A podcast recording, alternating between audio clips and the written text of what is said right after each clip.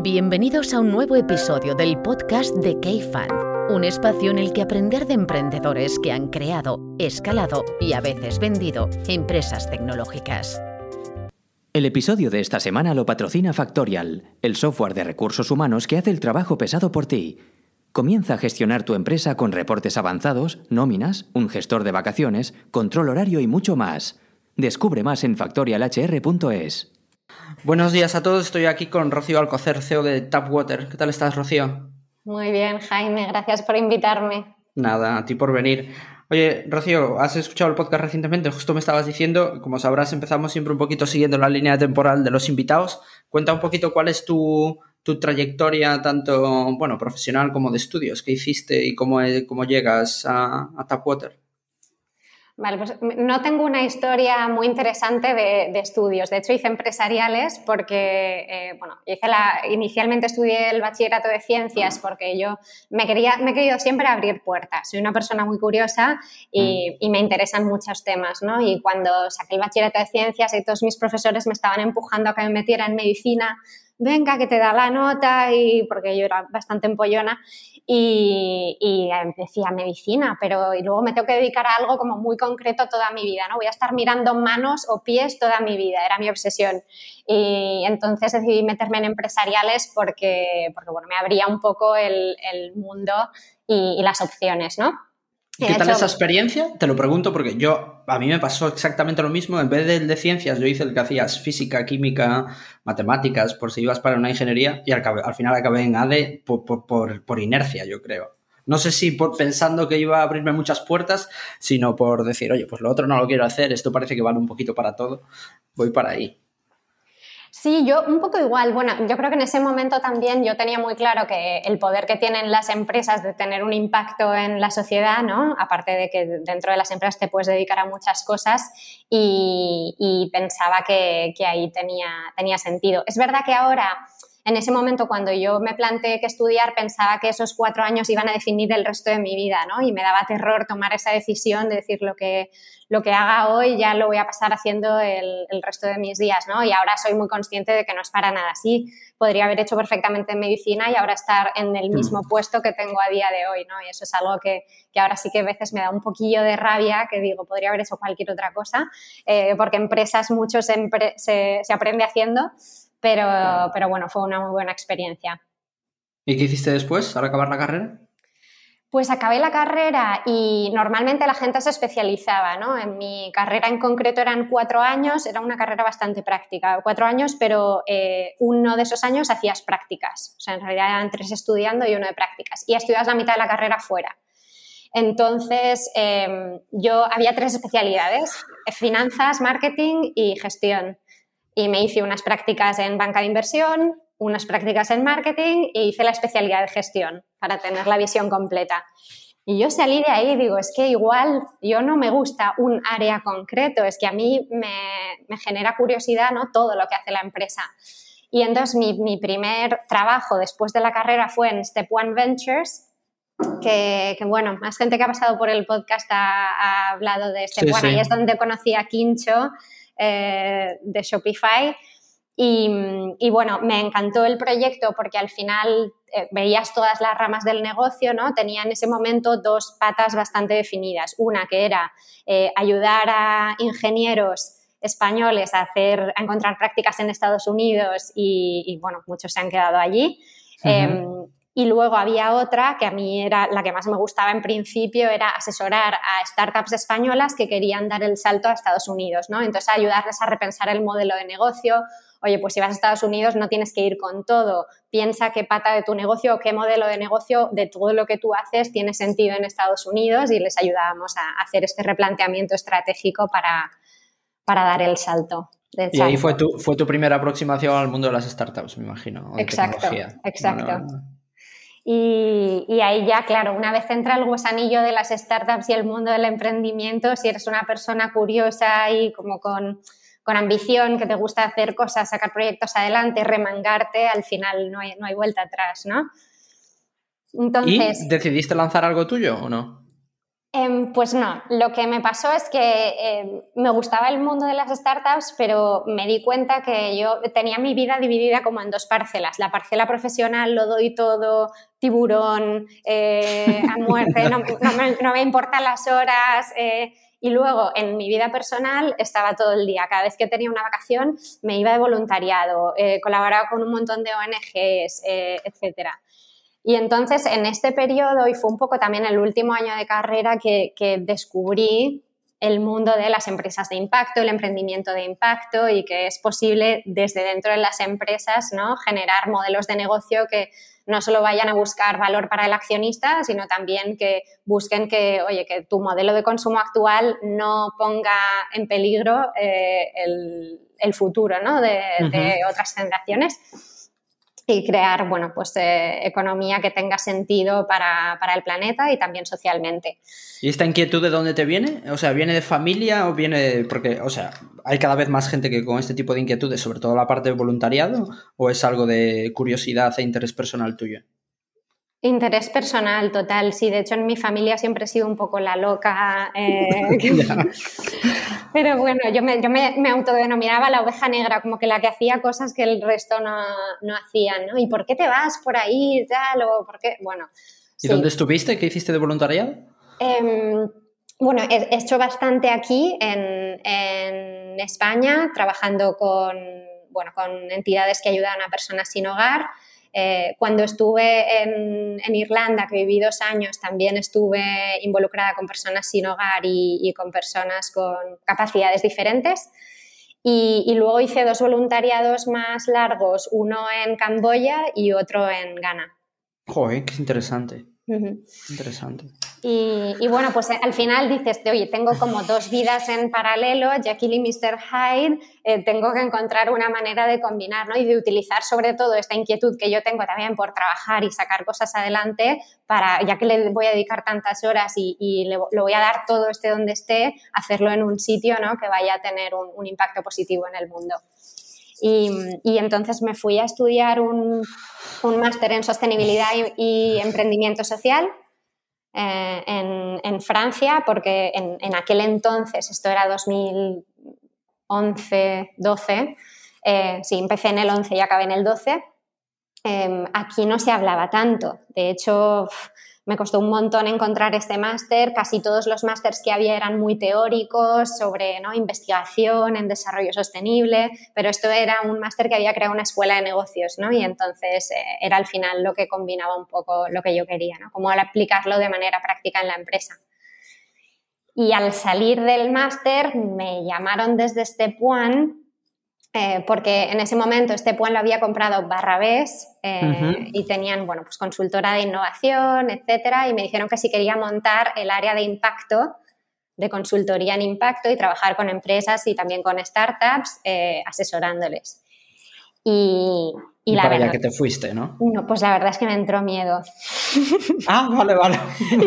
ha llegado mi momento de emprender, de sacarlo adelante y dije, pero espérate, yo acabo de estudiar un máster, no sé de esto todavía nada, sé cómo se mueve el ecosistema en Francia, pero en España no tengo ni idea cómo voy a poner a asesorar a empresas si ni siquiera sé en qué punto están. Sí, dentro del síndrome del impostor a tope, ¿no? Pero, pero a tope completamente. Eh, entonces me, fui a una consultora, una consultora grande al área de sostenibilidad y cambio climático, me fui a Deloitte eh, y dentro de este área estuve seis meses, aquí trabajando con grandes empresas sobre todo, y, a los seis meses eh, pues me volvieron a hacer una tentativa desde Barrabés, dije, ya está, me lista, me voy. ya he probado lo otro, ¿no? Sí, sí, ya me siento, está como, este puntito de confianza que me faltaba, ya, ya lo tengo. Y después de Barrabés, ahí sí que estuviste lanzando proyectos internos relacionados con sostenibilidad. Sí, allí mm, la verdad es que era muy diverso y, me gustaba porque tenía la posibilidad de yo lanzar proyectos propios y yo acercarme a, eh, entidades, a proponerles proyectos, eh, tanto para promocionar el emprendimiento social. Por ejemplo, creamos un, evento para 500 jóvenes eh, en el cual acelerábamos, acelerábamos entre comillas, durante un fin de semana eh, su proyecto social, ¿no? Con clases, etcétera, como cosas así muy variopintas propias, y luego metía la pata de impacto en otros proyectos más grandes que había de consultoría de innovación, ¿no? Entonces yo tenía como mis proyectos propios y también era como la hormiguita que me intentaba meter y que todos los proyectos tuvieran una, una pata de impacto y que se tuviera en cuenta. ¿Y, cuánto, ¿Y cuánto tarda desde entonces hasta que, y cómo es la historia, cómo acabas en Tapwater?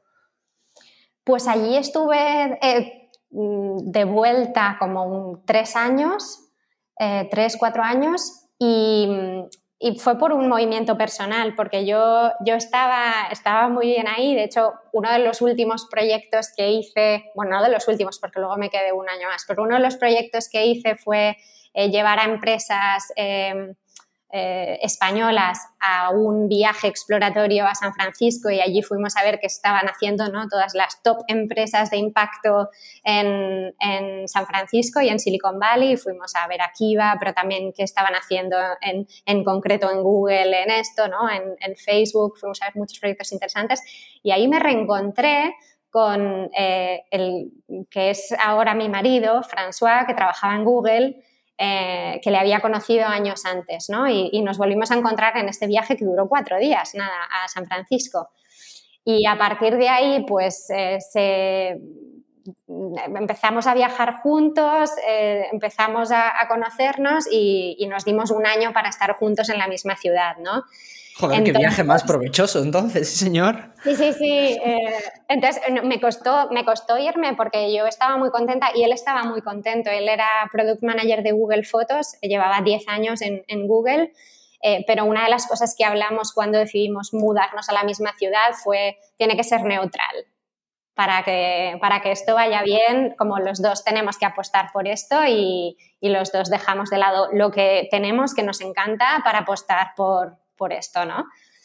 Y, entonces, bueno, es, curiosa la historia. Yo te estoy contando aquí mi... no, no, no, de eso se trata. No, no, no, no. Al revés, al revés, por favor. Pero la historia es que estábamos buscando una ciudad en común y, bueno, eh, hicimos una lista de ciudades en las que estaba desde Accra hasta Kuala Lumpur, eh, Berlín, mm, muchísimas ciudades, ¿no? Y una de ellas era Bangkok. Y luego otras ya estaban bastante por, por Europa, porque es verdad que él lleva bastante tiempo en, en, San Francisco y quería volver o acercarse un poco más a su familia. Em, y entonces dijimos, bueno, vamos a Bangkok, que es como ahora la que está del top 3, 4, la que está más alejada. Estuvimos allí un mes y medio eh, para, bueno, viviendo en Bangkok, también aprovechando la verdad para viajar un poco y estar juntos, que ya tocaba. Em, y nos dimos cuenta que el ecosistema de, emprendimiento social y de impacto estaba muy poco desarrollado allí, ¿no? que en principio lo vimos como una oportunidad, pero en la práctica era complicado porque la gente con la que hablamos allí, eh, pues todos los proyectos que había eran muy locales, necesitabas saber tailandés, eh, bueno, también sí, que teníais que remar mucho, ¿no?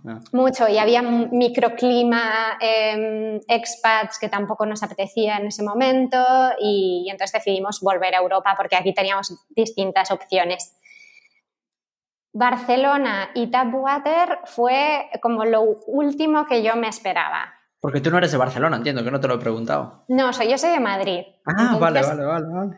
Pero claro, en mi visión de eh, lo dejo todo, me voy a la otra punta del mundo eh, y acabo en Barcelona. claro, como esa historia... bueno, está medio camino entre Madrid y Francia, pues oye, es un punto bastante bueno, Es belga, es belga que Ah, es belga, vale, vale, vale, Perdón por la confusión. pasa, pasa mucho, pero a él le gustaría que yo lo estuviera remarcando. Bueno, la cuestión es que, mm, íbamos a ir a Berlín, todo apuntaba, ecosistema de startups. Eh, muy movido, muchísimas empresas que se están moviendo en, temas de impacto también. Él quería empezar algo y, quería que tuviera también algo que ver con, con la sostenibilidad y yo 100%. Em, entonces él dijo, es enero, hace mucho frío, tenemos varias ciudades, vamos un mes a Barcelona, desde ahí revisamos otra vez nuestras opciones y vamos mirando y nos acercamos, ¿no? Y, ya el, mes siguiente vamos a Berlín. Todo el mundo se piensa que hemos acabado en Barcelona por mí y es por él. Bueno, entonces, después, la verdad es que llegué a Barcelona y yo empecé a, mirar proyectos y digo, ya que estoy aquí, como yo no me puedo parar quieta, pues empecé a ayudar a un amigo que estaba montando una startup, eh, empecé a mirar qué otros proyectos había en Barcelona, pensando, estoy un mes aquí, si puedo ayudar a alguien o meterme en algo, pues fenomenal, ¿no? Y, descubrí Tapwater por casualidad, mmm, bicheando. Esto qué eh, año es? ¿Cuando, ¿Cuándo os vais a Barcelona? Era inicios de 2017 enero justo de 2017. Y, y, encontré Tapwater, tenían ahí una pequeña web, como vendían un filtro de, agua para el grifo y con el, con el, objetivo de ayudar a las personas a dejar de consumir agua embotellada, ¿no? que es un tema que me toca muy de cerca por, por la sostenibilidad eh, y porque yo, mi vida personal es, es justo como una meta que tengo el intentar reducir el, desperdicio que genero, ya sea envases, eh, desperdicio de comida, etc. Y dije, me parece la pera, es un producto que tiene sentido, que responde a una necesidad, que hace que las personas además se ahorren dinero, eh, ganen en comodidad y tienes un impacto positivo en el planeta, ¿no? Claramente un negocio con el que puedes hacer dinero eh, resolviendo una necesidad real y teniendo este impacto y les escribí, oye, estoy en Barcelona un mes, eh, mm, me encantaría saber más de vuestro proyecto, a info.tapwater.co. Esta fue mi, approach, mi acercamiento. ellos estaban empezando todavía, ¿no? Me imagino por esas fechas. Estaban empezando, justo. Eh, acababan de, llevaban como, bueno, cinco o seis meses que habían recibido el primer producto, pero que era un MVP, no era un producto propio, era como un, test que estaban haciendo. Acababan de lanzar la web, estaban empezando a vender por Amazon. Eh, y bueno, había dos fundadores que lo crearon como un proyecto al, lado de sus trabajos eh, y había dos personas trabajando una persona bueno, y, un, y un becario que estaba durante un tiempo. O sea que me imagino que por timing también te encajaba mucho con lo que tú querías de ver algo desde el principio, pequeñito, y que podías no encasillarte en algo en concreto, sino tocar varias, varias áreas, ¿no? Claro, lo que pasa es que yo, de verdad, cuando escribí ese email, mi acercamiento fue mucho más ingenuo. Fue como, estoy en Barcelona un mes, igual puedo echar una mano a una startup, igual que estaba echando una mano a un amigo haciéndole el plan financiero de su startup.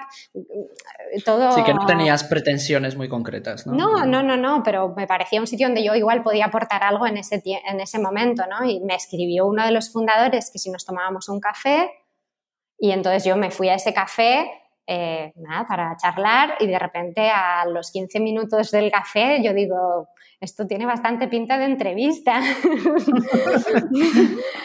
digo, yo esto, esto no es el café que yo me esperaba. Pero, pero, bueno, la verdad es que el proyecto me apasionó, ellos eran muy, muy ambiciosos, los dos venían eh, del mundo del software, los dos habían estado involucrados, bueno, uno había sido de los primeros empleados en Softonic y había visto crecer toda la empresa, eh, otro había montado varias startups en el pasado y, es un sitio donde yo veía que, podía aportar. Entonces entré, eh, decidimos quedarnos en Barcelona em, a, las, dos semanas de llegar al final y, entré y mi rol es que ni siquiera estaba definido, era como eh, Director of Community and Others como todo. todo, entra en others al final. entre paréntesis, and others, vale. Eh, no, no, para que te hagas una idea, entre un miércoles y el domingo estaba en un mercadillo de segunda mano, de ropa de segunda mano, vendiendo filtros de agua. Para ver qué tal el pitch, para ver cómo respondía la gente, en fin. Ha sido como una experiencia eh, brutal, ¿no? Claro, ahora la empresa ha crecido mucho, eh, hemos vendido más de 144.000 productos en 79 países, hemos hecho algunas ronditas de inversión. Eh. Sí, ahora hablaremos de eso, pero antes de entrar en esos temas, Rocío, te quería preguntar, porque claro, eh, yo, lo decía yo al principio, pero al final entraste como and others y el others se ha acabado convirtiendo en CEO de la compañía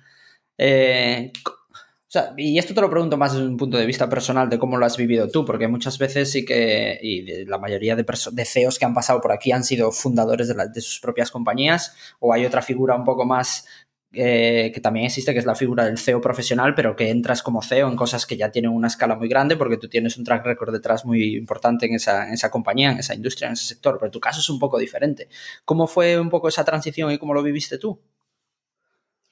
Es que creo que en nuestro caso fue bastante orgánico, porque, no sé, pienso que los, los fundadores Magnus y Alex vieron eh, cómo estaba creciendo eh, la empresa, cómo estaba llevando el equipo, la estrategia y, al final pues de ahí pasó al rol a titularse Managing Director y eventualmente CEO. ¿no? La transición que ha habido que es curiosa es que ahora en, los últimos meses, igual el último año, ahora ellos han dejado su proyecto, eh, el, otro sitio donde estaban y ahora están full time en, en Tapwater.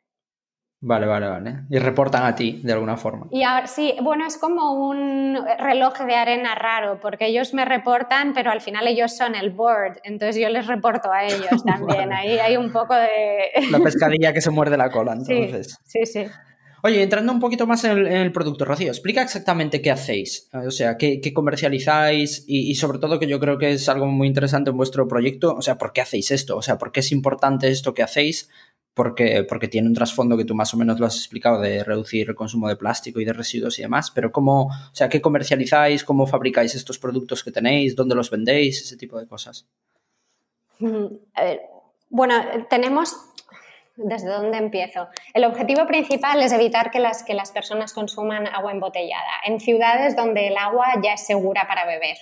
Mm, véase mm, casi todas las ciudades en España, eh, Italia, Alemania, gran, parte de Europa, ¿no? Tiene estas características donde, donde el agua de red ya es segura, pero en muchas ciudades eh, las cualidades organolépticas no son ideales. Sabe mal, huele mal, eh, no apetece beberla porque es como un agua que la gente define como, como gorda o dura, ¿no? Que, y, y, que a la gente no le apetece beber del grifo, aparte de que bueno, que tienen muchas preconcepciones ¿no? de, sobre la calidad del, agua del grifo. Y ahí es donde queríamos entrar ¿no? nosotros, es, tenemos que proponer una solución eh, que permita dar el cambio. Existen soluciones de filtrado porque no es un producto nuevo, pero sí es nueva el, el acercamiento que hemos hecho nosotros a resolver este problema. Es decir, pasamos mucho tiempo intentando entender por qué la gente no utilizaba las soluciones existentes. De los filtros existentes. De los filtros. Bien, porque son muy caros, eh, hay como soluciones muy complejas que requieren que venga un fontanero que al final pues supone un, coste y un incordio en, tu día a día. Y luego eh, hay soluciones muy sencillas, como que es muy conocida aquí, es la jarra filtrante. Em, pero que al final se dejan de utilizar porque o se, o se, compaginan con la compra de agua embotellada, porque no es cómodo, tienes que esperar eh, a que se filtre, luego que si rellenas otra botella, en verano es que no te da eh, para filtrar lo que tienes que filtrar, la gente no cambia, dentro de, de estas jarras hay como un consumible que, que, es uno de los principales retos de este tipo de aparatos, que la gente no lo cambia con la frecuencia que lo tendría que cambiar y entonces al final te estás bebiendo un agua que es peor de calidad que si la estuvieras bebiendo sin filtrar. Entonces, entendiendo todos estos problemas, al final decidimos bueno, crear un producto que para nosotros respondía mejor a nivel práctico a todas estas soluciones, o sea, innovar en producto, eh, creando un aparato que lo instalas tú mismo, eh, cuyo mantenimiento es muy fácil, el consumible lo cambias eh, cada tres meses, pero no, no, necesitas ayuda de nadie, y un modelo de suscripción eh, con el cual no tienes que acordarte de ir a la tienda, cambiarlo, etcétera. Tienes un área personalizada en la web o en la app, si lo quieres, donde puedes ver cuándo te toca cambiar el cartucho, ¿no? Acompañarlo de, toda una capa de servicios eh, que te faciliten la vida. Sí, esa es una de las cosas que más me llamó la atención mientras estaba leyendo, o mientras hoy y ayer leía sobre vosotros, Claro, eh, me encontré con lo del modelo de suscripción y pensé, ¿y por qué es un modelo de suscripción? Y ahora que explicas lo de los cartuchos o de los filtros de las jarras que se acaban, que se acaban poniendo mal, me imagino, ahora entiendo por dónde van ahí los tiros del porqué de cada, cada cuánto es, cada tres meses me pareció leer, una vez al trimestre o cada cuánto hay que cambiarlo. Cada tres meses. Lo que nosotros tenemos ahora, eh, porque en aquel momento nos, nos venía mejor... Eh, a nivel de plan de negocio es que es una suscripción anual. Entonces tú compras la primera vez y te llega un pack con el filtro y los cuatro cartuchos. Luego tenemos esto, toda la capa de eh, recordatorios, cuando te toca cambiarlo y demás. Y al cabo de un año, si no te has dado de baja porque no hay permanencia, te llegan cuatro cartuchos nuevos. A lo que estamos migrando, porque nos damos cuenta que como te llega todo a la vez, aunque te lleguen los recordatorios, hay gente que no hace el cambio, em, vamos a migrar este año a hacer una prueba con un modelo mensual.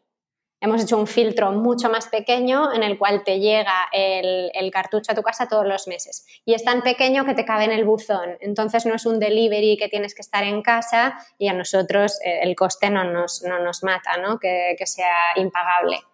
Porque, y al final lo que es la parte de, o sea, lo que es el filtro en sí, ¿esto lo diseñáis vosotros y ensambláis fuera?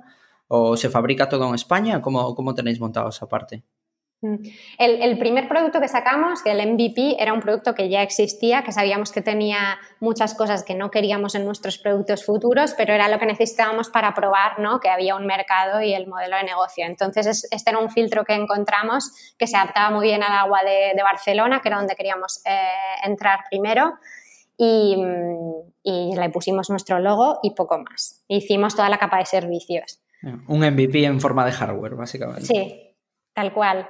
Eh, luego, a partir de ahí, eh, bueno, ya desde el inicio sabíamos que queríamos crear un producto propio. Entonces, aquí, eh, en ese momento, nosotros seguíamos siendo cuatro, ¿no? Bueno, cinco en ese momento.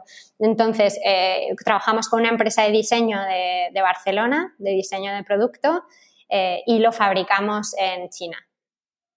El producto de antes también venía de Taiwán, pero este, este nuestro propio lo fabricamos en China como, como lo hemos planteado nosotros, es que eh, desde el, nosotros queríamos lanzar nuestro primer producto propio lo antes posible y sabíamos que no estaba perfecto inicialmente. Entonces, siempre hemos concebido el diseño de producto en TAP, ahora lo tenemos interno, ya no es externo, eh, como si fuera una empresa de, de, software.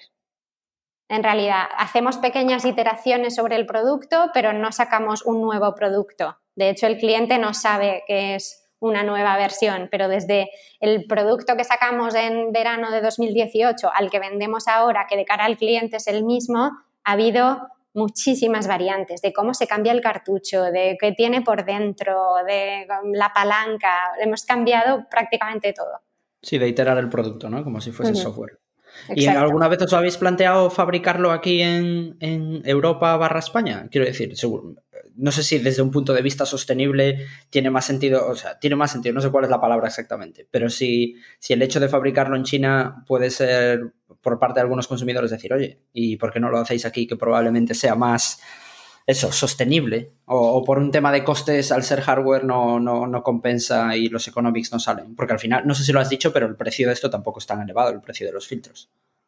No, no, no. De hecho, bueno, un, lo que te, un pack para todo el año, el primer año, que es el más caro, es 89 euros todo el año y a partir del segundo año es de 60 para abajo.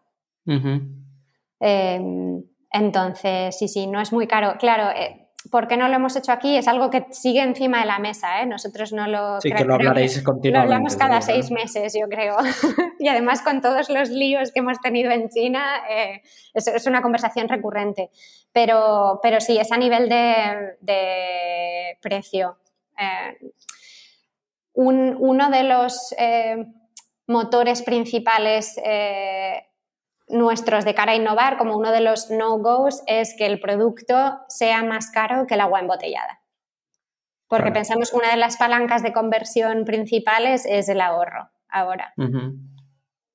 Entonces, si queremos llegar, hay muchos productos muy caros que hacen un buen trabajo filtrando agua, pero si queremos ser el eh, producto y servicio de mass market, tenemos que ser más baratos respecto al agua embotellada. Sí, que me, imagino que también es un tema de posicionamiento de, o, de, o, de, un tema ya más psicológico de cara a vuestros consumidores, de que tengan la sensación de que se están ahorrando dinero y no, y no gastando más, porque al final el impulso de comprar agua en el supermercado embotellada, pues uno que es asequible o asumible y otro está muy metido en bueno, yo te decía antes de empezar a grabar que yo creo que cuento con los dedos de una mano las veces que compraba agua embotellada, pero que es algo bastante natural para muchos consumidores.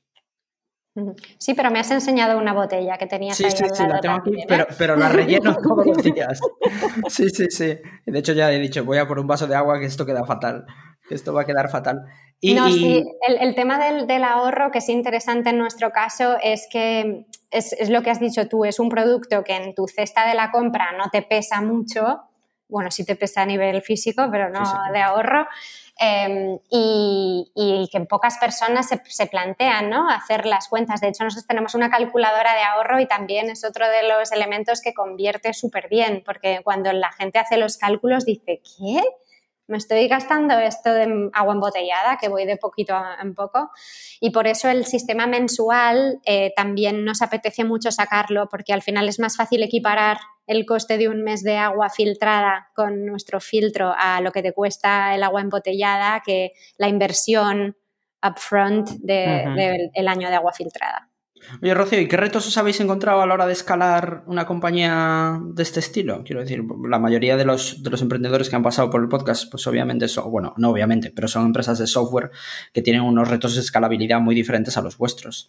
Eh, que se trata de un producto físico que además fa- fabricáis fuera. Eh, ¿Cuál ha sido la experiencia de, de- escalar esto? Y creo que también en una entrevista hablabas un poco de, cuál, de cuál fue vuestra experiencia externalizando, externalizando no, pero expandiendo el producto, no sé si decías en Estados Unidos y Canadá, que, que- algo aprendisteis sobre eso. ¿Qué, ha sido lo más difícil o qué aprendizajes habéis tenido a la hora de escalar esto en los últimos esos cinco años que lleváis? Uf, muchos, pero yo creo que a nivel de expansión, eh, al principio, creo, decíamos que sí a todo.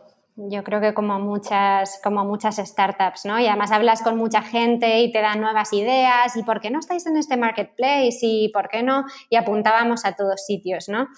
Lo que nos dimos cuenta es que en realidad lo que eventualmente que teníamos que hacer un, eh, bueno, un- una estrategia que funcionara localmente en Barcelona y luego esto extrapolarlo a otras ciudades y a otros países, ¿no? Pero llegar a esta conclusión nos costó porque es muy tentador hacer cosas que ves o que te proponen o que ves que hacen otros, ¿no? En nuestro caso el agua es que es muy, muy local. Es que eh, el agua de Barcelona no tiene nada que ver con el agua de Madrid o de Galicia. Sí, sí, Eh, totalmente. Entonces, eh, al final tienes que entender muy bien, vale, cómo vendo en Barcelona, Eh, este es mi funnel en Barcelona, qué otras ciudades se asemejan a Barcelona para hacer este mismo funnel, pero es que en Madrid y en Galicia es, es otra película, No porque los, los, moto- los motivos eh, de compra son distintos, etcétera, ¿no? Y Estados Unidos nos parecía un mercado, perdón que te he cortado. No, no, no, no, no, después te pregunto, dale. dale. Estados Unidos nos pareció un mercado muy interesante porque eh, cada vez hay, bueno, también hay más empresas de, de filtros de agua y es un sitio donde está habiendo más innovación en este, en este sentido, sobre todo porque tienen un- unos sistemas de tuberías muy antiguos, ¿no? Entonces eh, sí que hay más problemática con, con el agua del grifo. Y quisimos lanzarnos y nos lanzamos sin el suficiente músculo financiero como para realmente éxito, eh, tener éxito ¿no? en, Estados Unidos. No nos dimos cuenta de que ahí no podías hacer tests como los hacíamos aquí, que invirtiendo poco ya llegas a resultados y a una conclusión. Allí la inversión son otros calibres, ¿no? Y entonces, bueno, pues igual que llegamos ahí, aterrizamos, recogimos nuestras maletas y nos volvimos. Ahora estamos justo cerrando la entidad estadounidense y lo que encontramos por el camino fue otra empresa que vende eh, filtros allí y, y lo que tenemos es un partenariado por el cual le hacemos le hacemos nosotros filtros y los, los están vendiendo allí, como mar, un poco marca blanca, eh, mm. hasta que nosotros estemos preparados para dar el salto. Quería preguntarte sobre esa parte que decías desde los inicios de, en Barcelona. De hecho, hay un concepto muchas veces en empresas de marketplaces desde el concepto de saturación de nodos, de coges un código postal, generas demanda y oferta y una vez que tengas eso ya estable ya te expandirás a otros. Un poco lo que decías tú suena, suena parecido. ¿Cómo hicisteis, o sea, como empresa eh, de hardware, por decirlo de alguna forma, o de un producto físico, cómo hicisteis para empezar a vender en, en Barcelona? Eh, para posicionaros, comunicar, hacer marketing en Barcelona, conseguir ventas? O sea, ¿hacíais todo online o, apostasteis también pues por venta física o cómo hicisteis esa parte al principio? Fue una combinación. Eh, empezamos bastante online, pero nos dimos cuenta de que bueno, era un producto muy nuevo, la empresa no, al final no la conocía nadie y, es agua, es algo que consumes tú, que consume tu familia y, y que miras, ¿no? ¿Quién está detrás de esto que me estoy comprando? Entonces, eh, lo que hicimos para poder abrir físico sin tener que montar una tienda es, bueno, vendimos algunas cadenas pequeñitas o tiendas, tiendas pequeñas que vendían eh, pues, eh, alimentación ecológica, etcétera, que estaban como alineadas y no vendían agua embotellada, porque el problema es que mucha gente que vendía agua embotellada no quería vender el filtro porque al final con el agua embotellada tiene unos márgenes brutales. Brutales, ¿no? Em, pero hicimos la oficina que teníamos, bueno, compartíamos con otra, alquilábamos como una mesa a, otra empresa dentro de una oficina y estaba a pie de calle, entonces decidimos eso abrirlo al público. Y entonces tú podías venir, probar el agua, eh, organizamos incluso charlas, talleres ahí y, yo creo que este, tener este punto físico nos ayudó mucho a generar credibilidad, ¿no? Ahora, ahora ya tienes más credibilidad y tienes reviews, eh, pero al inicio es como, bueno, espera, esto que estoy poniendo en mi casa, ¿a quién se lo estoy comprando y qué agua le estoy dando de beber a, mi hijo? Por ejemplo, ¿no? Que era una de las preguntas que salían. Y a partir de ahí hicisteis análisis, decías, para buscar ciudades similares en cuanto a las características del agua, me imagino, a Barcelona y, ir expandiendo así, ¿no? Exacto, sí. Aquí nos ayudó bastante Amazon. Amazon siempre ha sido un poco como una relación de amor-odio con, con ellos. Eso te quería preguntar después también por eso, sí. Porque al principio, el primer año, el 75% de nuestras ventas eran por Amazon, pero Amazon para nosotros es como una caja negra. Tú te tu comunicación con el cliente es muy limitada, tienes muy poca información de él, al final no te permite crecer, ¿no? Más allá de su plataforma. Aparte de que tenías que encontrar la manera de que eventualmente la gente se diera de alta en la suscripción, que es lo que a nosotros nos interesa, ¿no? Para, para la recurrencia, para el lifetime value de, los clientes, etcétera. Y para dar a conocer vuestra marca, me imagino también, ¿no? Para no aparecer, para no ser un cuadrado más en todo el grid que tienen de productos. Exacto. Y ahora Amazon, la verdad es que están haciendo muchas más iniciativas para dar visibilidad a las marcas que venden detrás de, de, los productos que y están haciendo más escaparate de las marcas, que esto se, agradeció un montón, pero al inicio cuando empezamos no. De hecho, penalizaban si tenías un precio más caro en Amazon que en la web, que ahora eso está prohibido. Eh, había bastantes cosas un poco, un poco así. Pero, pero bueno, lo que nos ha permitido Amazon fácilmente es identificar qué sitios eran interesantes para nuestro producto, porque tú eh, te pones en Amazon y haces publicidad en Amazon y ahora parte es localizada, pero parte no y tú ya ves de dónde te están comprando sin tú hacer nada al respecto, ¿no? Y esto nos ha ayudado mucho a, ver luego dónde ponemos el foco cuando hacemos publicidad online y a dónde, a dónde nos dirigimos, ¿no? Y en Italia, por ejemplo, nos dimos cuenta que había un mercado enorme y ahora es el segundo país en el que más vendemos. Eh, ¿Y Amazon sigue siendo el, principal eh, fuente de, ventas o, ya no? No, no, ¿Ya no? ¿Y ahora sois ¿Es vosotros mismos o no?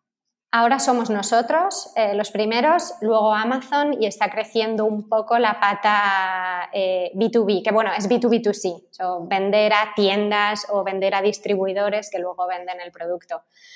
Pero al final la visión que nosotros tenemos es que todos estos otros canales complementarios sirvan eventualmente para que las personas se den de alta en la web, ¿no? Ahora mismo el 25% de las personas que nos compran en Amazon, por ejemplo, luego se dan de alta la suscripción pero esto no conseguís llevarlos. Exacto. ¿Y os ha costado por? O sea, ¿habéis hecho algo en concreto para, para conseguir eso? De hecho, es que es una pregunta muchas veces recurrente cuando hablamos, ya sea en el entorno de, de Cafán o no, con empresas de producto físico, de decir, oye, como aunque venda yo a través de terceros, que como decías tú, me ayudan mucho a ampliar mercados, ¿cómo hago para no ser una marca más y para construir marca? Que al final entiendo que una de las razones por las que hoy en día vendéis más vosotros a través de la propia web o lo que sea, es, o vuestras propias propiedades, es por la marca que habéis sido capaces de construir alrededor de TAP. Exacto, sí, no, hemos probado todo tipo de triquiñuelas, ¿eh? meter flyers dentro. Eh.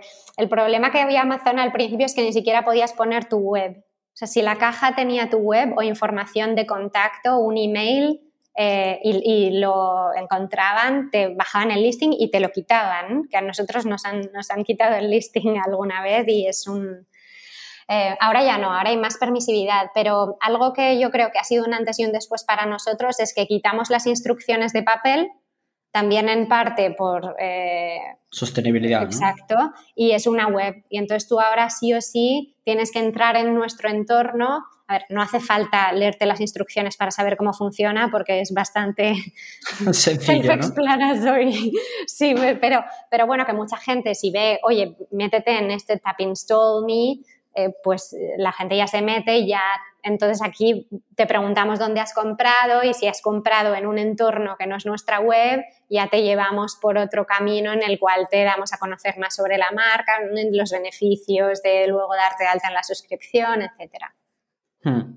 Oye, Rocío, no, me gustaría terminar el podcast sin preguntarte por la parte de, financiación de un proyecto de estas características, que producto físico de por sí pues tiene unas necesidades de, capital más grandes que normalmente el software, o necesitas menos capital eh, para lanzar un software, y tú mismo lo decías con el caso de, Estados Unidos, eh, y además de eso, yo creo que probablemente os encontraríais con el problema, que yo creo que, bueno, no sé si llamarlo problema o reto, de que en España eh, financiación, bueno, ya veo que te ríes, pero financiación para proyectos como el vuestro o proyectos de producto físico en general es mucho más complicado de conseguir probablemente que en otros sitios.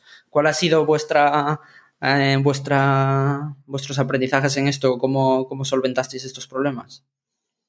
Bueno, la verdad es que nuestros inversores son todos de fuera eh, en la actualidad. Os costó encontrar financiación local. Sí, no, nos costó, vamos, que no hemos podido. Que no tenemos.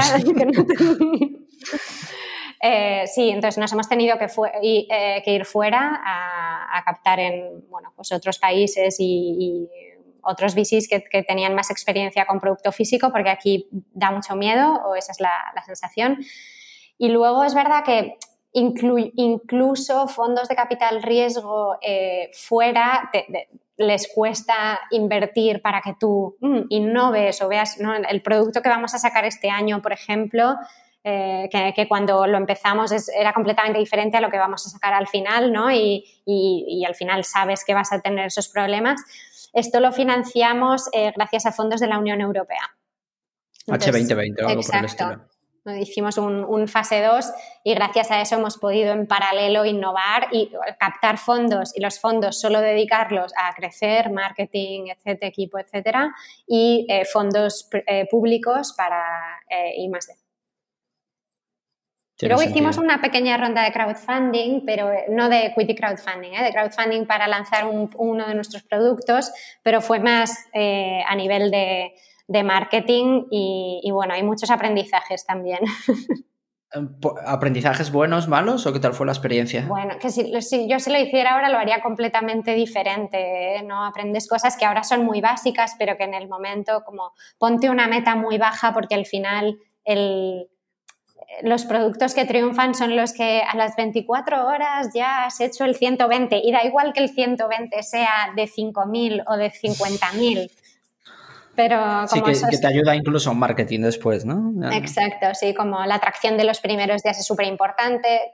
Crowdfunding para producto físico nunca lo haría dependiendo de ese dinero para el producto físico, lo haría como, como lo hicimos nosotros, ¿no? Una campaña de marketing. Eh. ¿Y eso que lo hicisteis con un filtro en concreto antes del lanzamiento o con, ya el filtro lanzado? Antes del lanzamiento, con el primero propio que diseñamos nosotros. Vale, o sea, para spread the voice total, ¿no? Sí, y esa fue como nuestra puerta de entrada a Estados Unidos también. qué, plataforma utiliza? No, no, Didi.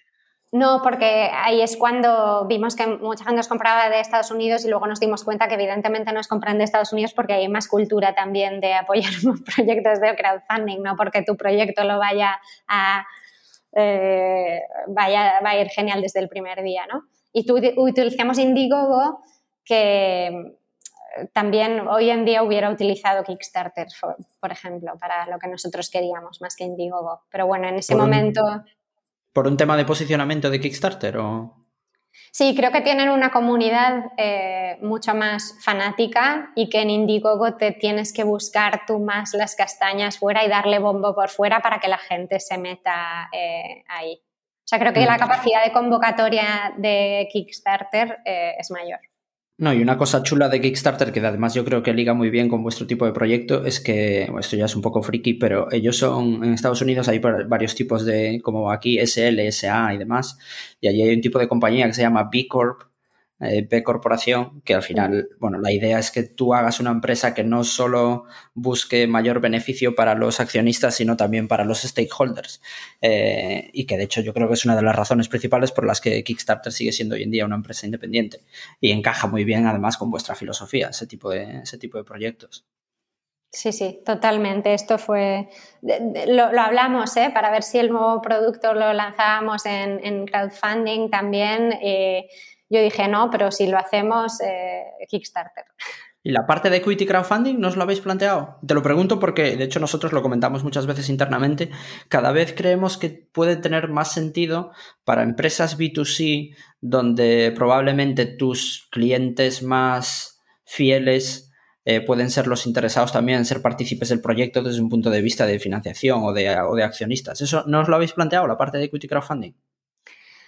Pues eh, es que me, al, final sí, porque me está saliendo el tema, te prometo, en las últimas tres semanas. Eh, lo habéis comentado. o sea, no, lo hemos comentado nosotros, pero nos lo ha dicho, eh, nos lo han recomendado varias personas o startups que lo han hecho y, y yo es algo como que tenía no sé, en mi cabeza no, me lo planteaba y yo creo que es por la experiencia que tuvimos de crowdfunding ¿no? y todo, todo lo, que, lo que ello supuso, pero es algo que, que me tengo que mirar desde luego y ahora tengo una confirmación más. ya hablaremos de eso si quieres. Oye, Rocío, para ir terminando y antes de las preguntas habituales, una de las cosas, tú mismo, tú misma antes lo decías, eh, de que cuando acabaste la carrera o cuando estabas teniendo tus primeras experiencias profesionales tenías como ese Mr. Jekyll y Mr. Hyde de la parte de tiburón, la parte más social, por decirlo de alguna forma. Y, me, me, hace un par de días le escribí a Quincho y le dije, oye Quincho, ya que me has recomendado que venga Rocío, dime qué temas tratar con Rocío. Y una de las preguntas que él me decía, y me preguntaba algo así, lo voy a leer casi literal, me decía, Pregúntale, eh, pregúntale esta cosa, Jaime, me decía, ¿por qué alguien con su track record y formación se mete en un proyecto sostenible frente a hacer pasta? Me decía él. O sea, echando la vista atrás y, con la trayectoria que has hecho tú desde que, te, desde que acabaste la carrera y demás, eh, ¿cómo ves este tipo de cosas? Y yo creo que además está ligado además con, lo, que, con lo que hace tu, tu, marido que comentábamos antes. Bueno, tú que te decías que era Product Manager en Google durante muchos años y hoy en día tiene un proyecto también sostenible en Gracia y una panadería. Eh, o sea, ¿cómo, cómo si, si, piensas un poquito más en tu trayectoria, ¿cómo, ves este, esto? Ah, porque además, o sea, yo creo que cada vez hay más conciencia de este tipo de cosas, pero sigue habiendo mucho eh, eh, foco en profits, en beneficio y un poco lo social ya llegará más tarde. Hay muchas veces que lo social se ve como un tema más de RSC, más que basado en principios. ¿Cómo ves tú todo esto y cómo liga eso con tu trayectoria? Mm. Bueno, es una pregunta que evidentemente me he hecho en muchos momentos malos de por qué he decidido este camino. Em, porque no es tan, bueno, ni es, ni es muchas veces socialmente aceptado. O sea, lo hablas de mi marido, ¿no? Ahora tiene una panadería y él dice, eh, como te trata la gente cuando tienes una panadería versus cuando dices que eres eh, product manager en Google Fotos, es muy diferente, pero lo puedo imaginar, ¿no? Radical, ¿no? Y, yo creo que, y esto es algo que compartimos los dos, una de nuestras motivaciones es eh, hacer ver que es posible crear un proyecto que tenga muchísimo impacto positivo y que a la vez eh, económicamente funcione eh, de perlas y que sea un, referente, ¿no? y esta es nuestra motivación cuando hablamos y a veces cuando todavía nos vemos pequeños decimos, es que esto no está creciendo tan rápido como yo ya, pero es que sí, tiene que haber referentes y nos costará lo que nos cueste, pero si, si no hay referentes, nunca va a haber personas que se motiven a hacer este tipo de proyectos, ¿no?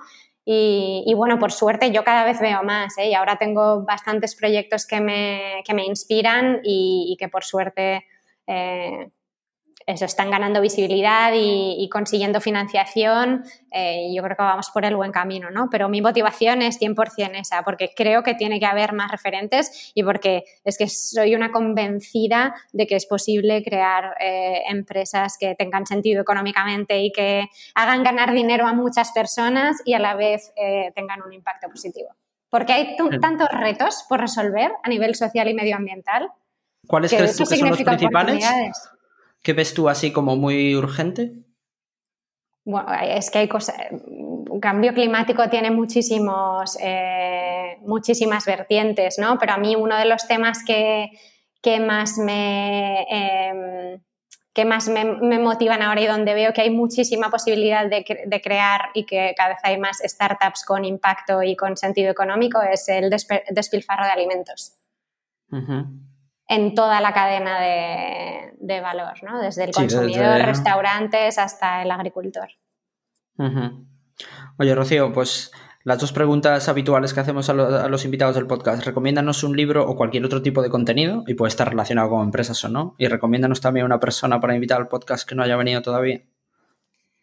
Vale, libro, este yo no sé si habrá salido antes, pero a mí me gusta mucho y es, antiguo, yo creo que es del 2008, pero es de los libros que yo más he regalado, eh, que se llama Predictably Irrational, de Dan Ariely, eh, y habla un poco sobre todos los, eh, em, todas las jugadas que nos, eh, todas las, sí, las jugadas que nos, que nos hace nuestra cabeza para tomar decisiones que nosotros pensamos que son racionales y que no tienen ningún tipo de sentido, pero que, pero que son predecibles, ¿no? Y tiene muchas lecturas, tanto a nivel empresarial, de pues cómo hacer marketing, ¿no? Porque al final todo el mundo piensa de una manera y cómo puedes utilizar esto para tu, para tu propio beneficio. Y también tiene muchas lecturas en, tu vida personal, ¿no? Y cómo actuamos de manera irracional. Me, me, ha hecho gracia porque justo ahora con todo lo de las criptomonedas, ¿no? Y ver cómo hace un mes comprabas... Eh, eh, Bitcoin a 60.000 y te matabas por comprarlo y ahora está a 38 y no lo quiere nadie. Eh, un mes más tarde. Ya. Y, habla un poco de estos, de, mm, cómo nos juega, cómo juega nuestra cabeza, ¿no? Y cómo nosotros vamos un poco a remolque y entender estos patrones, creo que a mí me ha ayudado mucho, tanto en, negocios como en empresa. predictably rational. ¿Y una, ¿Y una persona para invitar al podcast? Y una persona, pues, coincidí con ella en un evento hace eh, dos años o un año, eh, se llama Andrea Oliver, que es la, CEO y cofundadora de Enjoy, que es ah, una, una, aplicación para el bienestar íntimo femenino. Y tiene una historia curiosa porque ella mm, trabajaba en Capital Riesgo, en Nauta, y de ahí decidió crear su propia app y ya han levantado tres millones y medio en, en dos años que llevan y además es un tema bastante tabú y, y creo que sería interesante que tendría mucho que contar. Pues oye, es verdad, porque Andrea la conocemos, pero no ha, pasado por aquí. Así que sí, tomo nota. Oye, Rocío, ha sido un placer. Si la gente quiere comprar vuestros productos, ¿dónde, dónde puede ir? Eh, en la web siempre. Amazon no, por favor. no, no, no, mentira, mentira. Entrad donde queráis. En Amazon estamos eh, disponibles y, y, en la web, que es, bueno, Tapwater, es como, como agua en inglés, pero como dos P's tapp.water.com, porque tenemos una app también, entonces hay que darle una vuelta al nombre, pero sí, de ahí viene. Tap. Perfecto. Pues oye, Rocío, un placer. Mil gracias por haber estado aquí. Muchas gracias a ti, Jaime. Y a los que han llegado hasta aquí, recordaros que hay más episodios y contenidos en cafan.vc barra blog y en Twitter en arroba cafanvc. Volvemos en una semana. Hasta luego.